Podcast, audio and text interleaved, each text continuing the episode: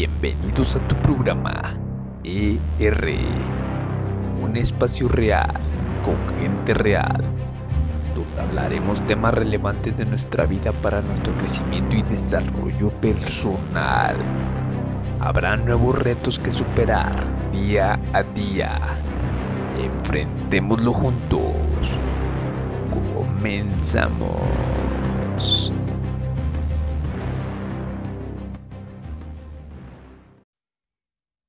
Según estudios realizados a hombres y mujeres en Estados Unidos y México, revelan que el 43% de ellos empezaron sus problemas gracias a los celos, pero que el 33% de ellos consideran que sufrir celos es a consecuencia del amor verdadero.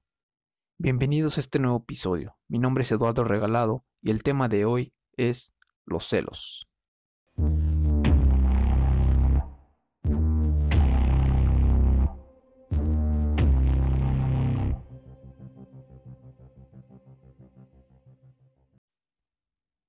¿Qué tal amigos? Bienvenidos a este nuevo episodio. Me da mucho gusto estar aquí otra vez con ustedes, eh, poder expresar y compartir este, todos los conocimientos acerca de este, de este nuevo tema.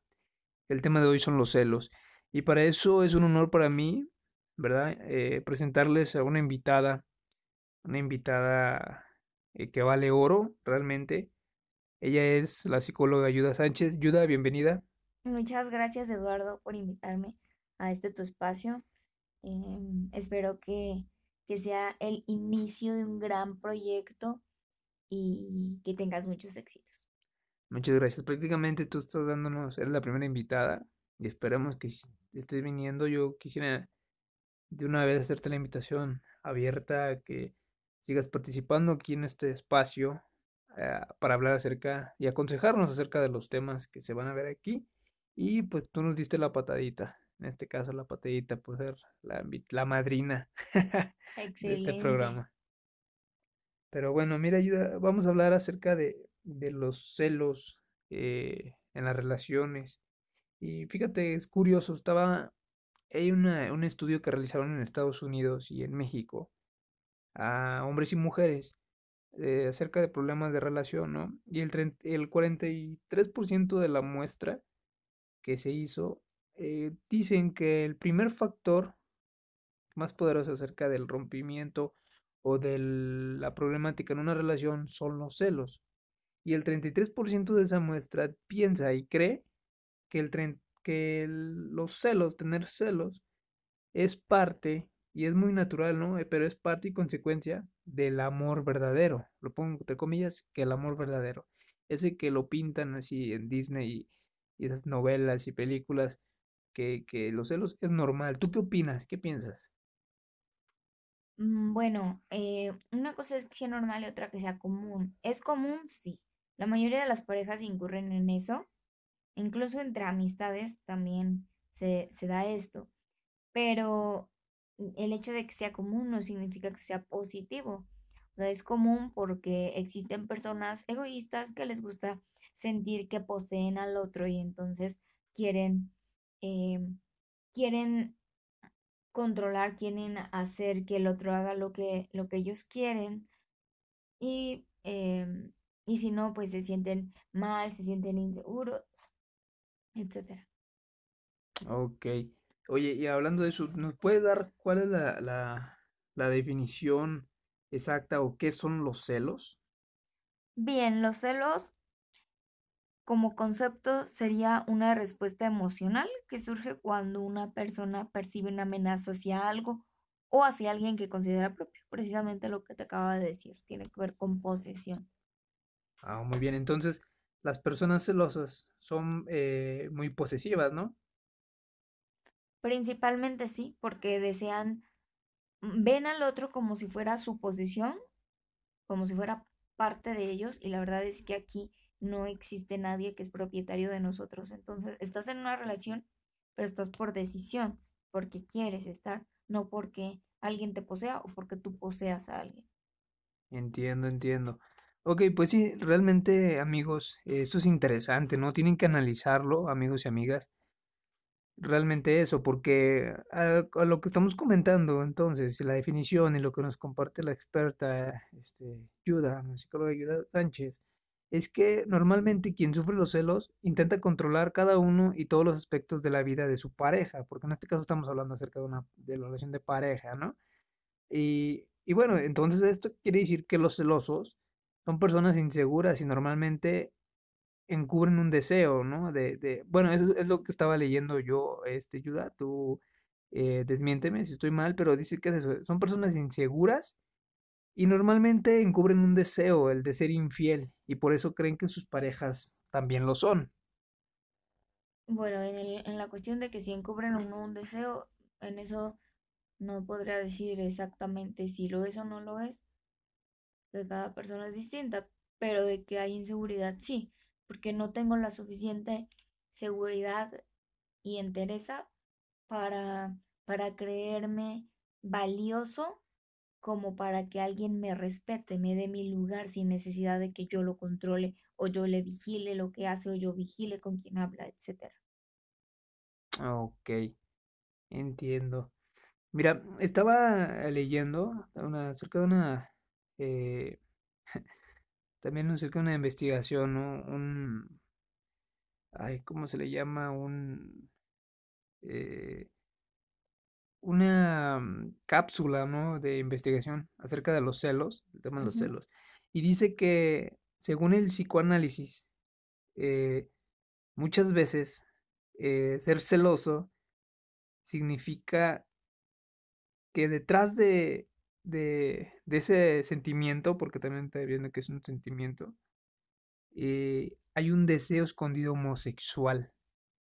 Fíjate nada más, qué curioso, ¿no? Bueno, a mí me sorprendió y para empezar me dio risa por haber, eh, empecé a pensar en personas que son demasiado celosas, ¿no? Pero, ¿tú qué opinas? A ver, ¿tú qué dices acerca de esto? ¿Qué dice el psicoanálisis? La verdad también me dejó pasmada.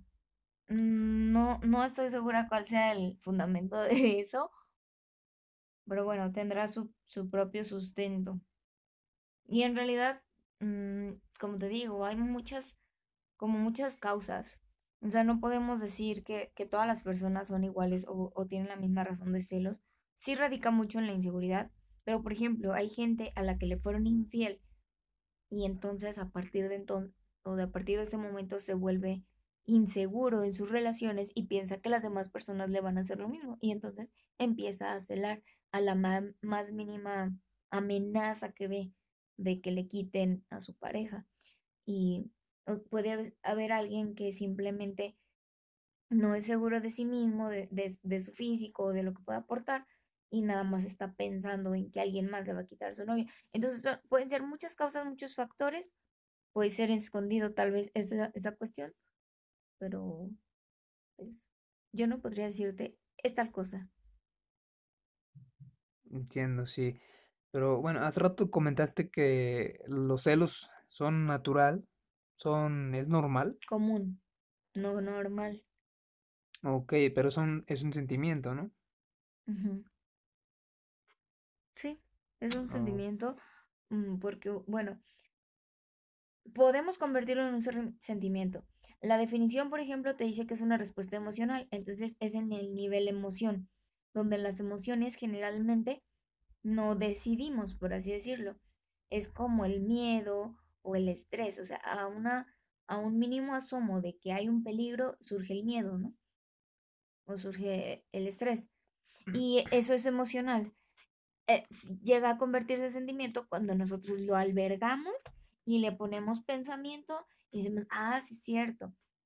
La respuesta emocional, por ejemplo, en los celos podría ser, yo veo que mi marido viene hacia la casa y viene este, caminando con, con otra persona.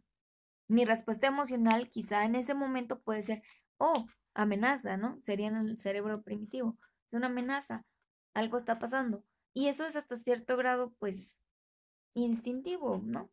Pero albergarlo como un sentimiento, ya entonces depende de mí y depende de que yo le estoy poniendo aparte más energía para que siga, seguir teniendo celos. Ah, me pongo a pensar que tal vez, eh, no sé, se estaban dando un beso o que tal vez viene de no sé dónde, etcétera, y ahí ya se convierte en un sentimiento que yo estoy albergando y al que estoy alimentando. Ok, no, qué interesante. Eh, Vean amigos, esto es este muy importante y, y de mucho cuidado, ¿no? Porque sí es verdad que los celos se trata de un sentimiento humano natural, pero también es verdad que entorpece demasiado la relación. Porque ¿cómo empiezan los celos? Bueno, muchas veces, para empezar, y desmiénteme aquí, ayuda, pero cuando los, los celos no vienen realmente de, de intentos de controlar a la persona por maldad, ¿no? O, o, es una no es una intención de querer hacer daño a su pareja. Para mi punto de vista, lo que estamos viendo y a lo que se investigó y todo, es el miedo viene de la inseguridad, el, perdón, los celos vienen de la inseguridad y del miedo, ¿no? No es así como que digan, ay, yo soy bien celoso y voy a maltratar a la gente. No, viene, viene arraigada de, de la inseguridad de la persona y el miedo que, que ésta tiene, ya sea por miedo a, estar sola, porque también es, es verdad que dependiendo si es hombre o es mujer, los miedos son diferentes, ¿no? Entonces tal vez diga, ay, no, no tengo miedo a que me deje o me cambie por alguien mejor o por alguien más joven. Entonces ahí empiezan a salir los celos, celos, celos, la inseguridad y por eso empieza. Pero ¿qué pasa después? Bueno, la- las personas, así como lo vimos aquí en, al principio que comentábamos acerca de la investigación que se hizo, que cree que es normal que la otra persona, o es bonito, es parte del amor, eh, reitero, del amor verdadero, que me cele, quiere decir que le importo, ¿no? Ay, yo le importo, o me quiere mucho y por eso me cela. Ay, y todo así con corazoncitos acá en el espacio y todo. ¿Y qué pasa después? Ok, porque le importo y tiene celos que le hable yo a esta persona o a este amigo que tiene años que yo le hablo, yo crecí con él, pues me, no le voy a hablar. Una para evitar problemas, otra porque aquí tierno, le importo y para que vea. Ahora, la primera reacción que hace esa persona, en este caso a la que le celan, es al fin que después se le pasa. Y subconscientemente eso es lo que piensa o pensamos cuando, cuando alguien, en este caso nuestra pareja es celoso, ¿no? No le hables o borra a tal persona del Face o esto, o no la mires o no veas, no le des like, etcétera, lo que sea. Y tú dices, ah, le importo, lo que lo dejo de hacer. Pero lo dejas de hacer subconscientemente un ratito porque piensas que se le va a pasar. Pero ¿qué pasa? Al momento que tú estás eh, permitiendo eso, ya le das toda la autoridad, todo eh, el camino para, para dar, ahora sí, para darle ese control a esta persona celosa, porque es verdad, y desmiénteme ayuda, que se sale de control. Tú, en el momento de permitir a alguien adelante, eh, entra a mi vida y prohíbeme, aunque sea un juego o que sea bonito, que le deje hablar a alguien, y ya de ahí es súper difícil poder cortar ese control que tú le permitiste, o me equivoco. Sí, sobre todo porque empieza a haber más control y más control, más posesión cada vez. O sea, la verdad la gente tiene el poder que nosotros le damos. Entonces, si alguien permite eso, pues la otra persona va a sentirse cada vez más empoderada para seguir marcando territorio, ¿no? Marcando territorio. Eso es chistoso, pero muy primitivo y Pues muy cierto. primitivo. Así es. Es, es, es, es, me gustó. Pero bueno, o sea, sí es cierto. O sea, ¿cómo empiezan los celos? Ok, te empiezan con preguntas o, o se empeñan a, a, no sé, a querer sacar información. Y bueno, tú le das la oportunidad, ¿no? Órale, sí, por esta vez le dejo de hablar. Pero ¿qué pasa si intentas cortar? Pues va a decir esa persona celosa, en su inseguridad y en su miedo, ah, entonces si te interesa, ¿por qué no le dejas de hablar? Y empieza, se va agravando el problema, ¿no? ¿O qué pasa si le dejas de hablar y permites, pues se va haciendo aún así más, más, más, este, problema, o le hables o no le hables, le hagas caso o no le hagas caso, le vas aumentando tú ese poder, esa autoridad de controlarte, o le vas aumentando, al ser el contrario, la inseguridad y el miedo y te puede acelerar más y más, ¿no? Es algo ya muy, es cuando la relación se empieza a ser muy tóxica, eh, es una ruedita, ya empieza y, y bueno, ya es más difícil poder salir de ella, ¿no? ¿Y qué es lo peor? Que después eh, si empiezan por preguntas, a veces puede empezar con palizas, el maltrato, o puede ser hasta incluso peor, ¿no? Muy posesivo, muy violento. Ah, es feísimo, ¿no? ¿Ayuda? Pues sí, porque si una persona es posesiva, está marcando también esta parte de poco control personal porque necesita poseer lo demás o a las demás personas. Entonces, pues hay como muy poco, una línea muy delgada entre eso y, y llegar a una... Eso en sí ya es violencia. O sea, los celos es violencia, es violencia hacia la otra persona. Entonces, puede ser violencia emocional, pero es, o sea, una línea muy delgada para llegar a violencia física. O sea, imagínense, lo dice una experta, el simple hecho de que ya te estén controlando y lo permitas y estéis celando ya es una violencia emocional. Eso ya sabe, es violencia, amigos. Hombre o mujer o lo que seas. Ustedes jóvenes que también están ahí en una relación, que empiezan muy jóvenes y eso, que bueno, también luego hablaremos de esto, pero ya en el momento de ustedes permitir eso, ya es violencia y se puede, puede salirse de control, como lo estamos viendo, estamos hablando aquí, y puede ser mucho peor, ¿sí? Entonces, ¿para qué llegar a eso? ¿No?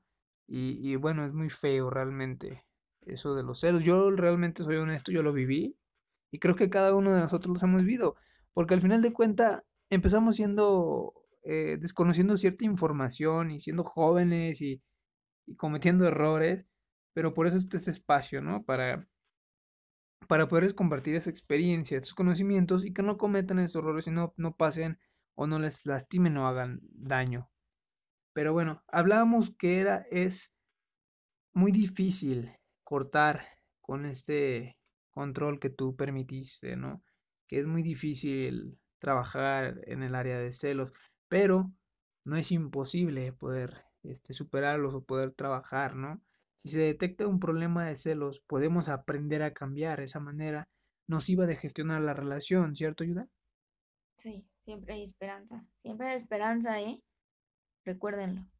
Entonces, quisiéramos por favor que nos dieras eh, acciones, que nos dieras consejos eh, de cómo poder combatir o cómo poder gestionar una relación eh, sana y libre de celos, sea sea, no sé, para la persona que es celosa en este momento y para la persona que está sufriendo ataque o agresión de celos.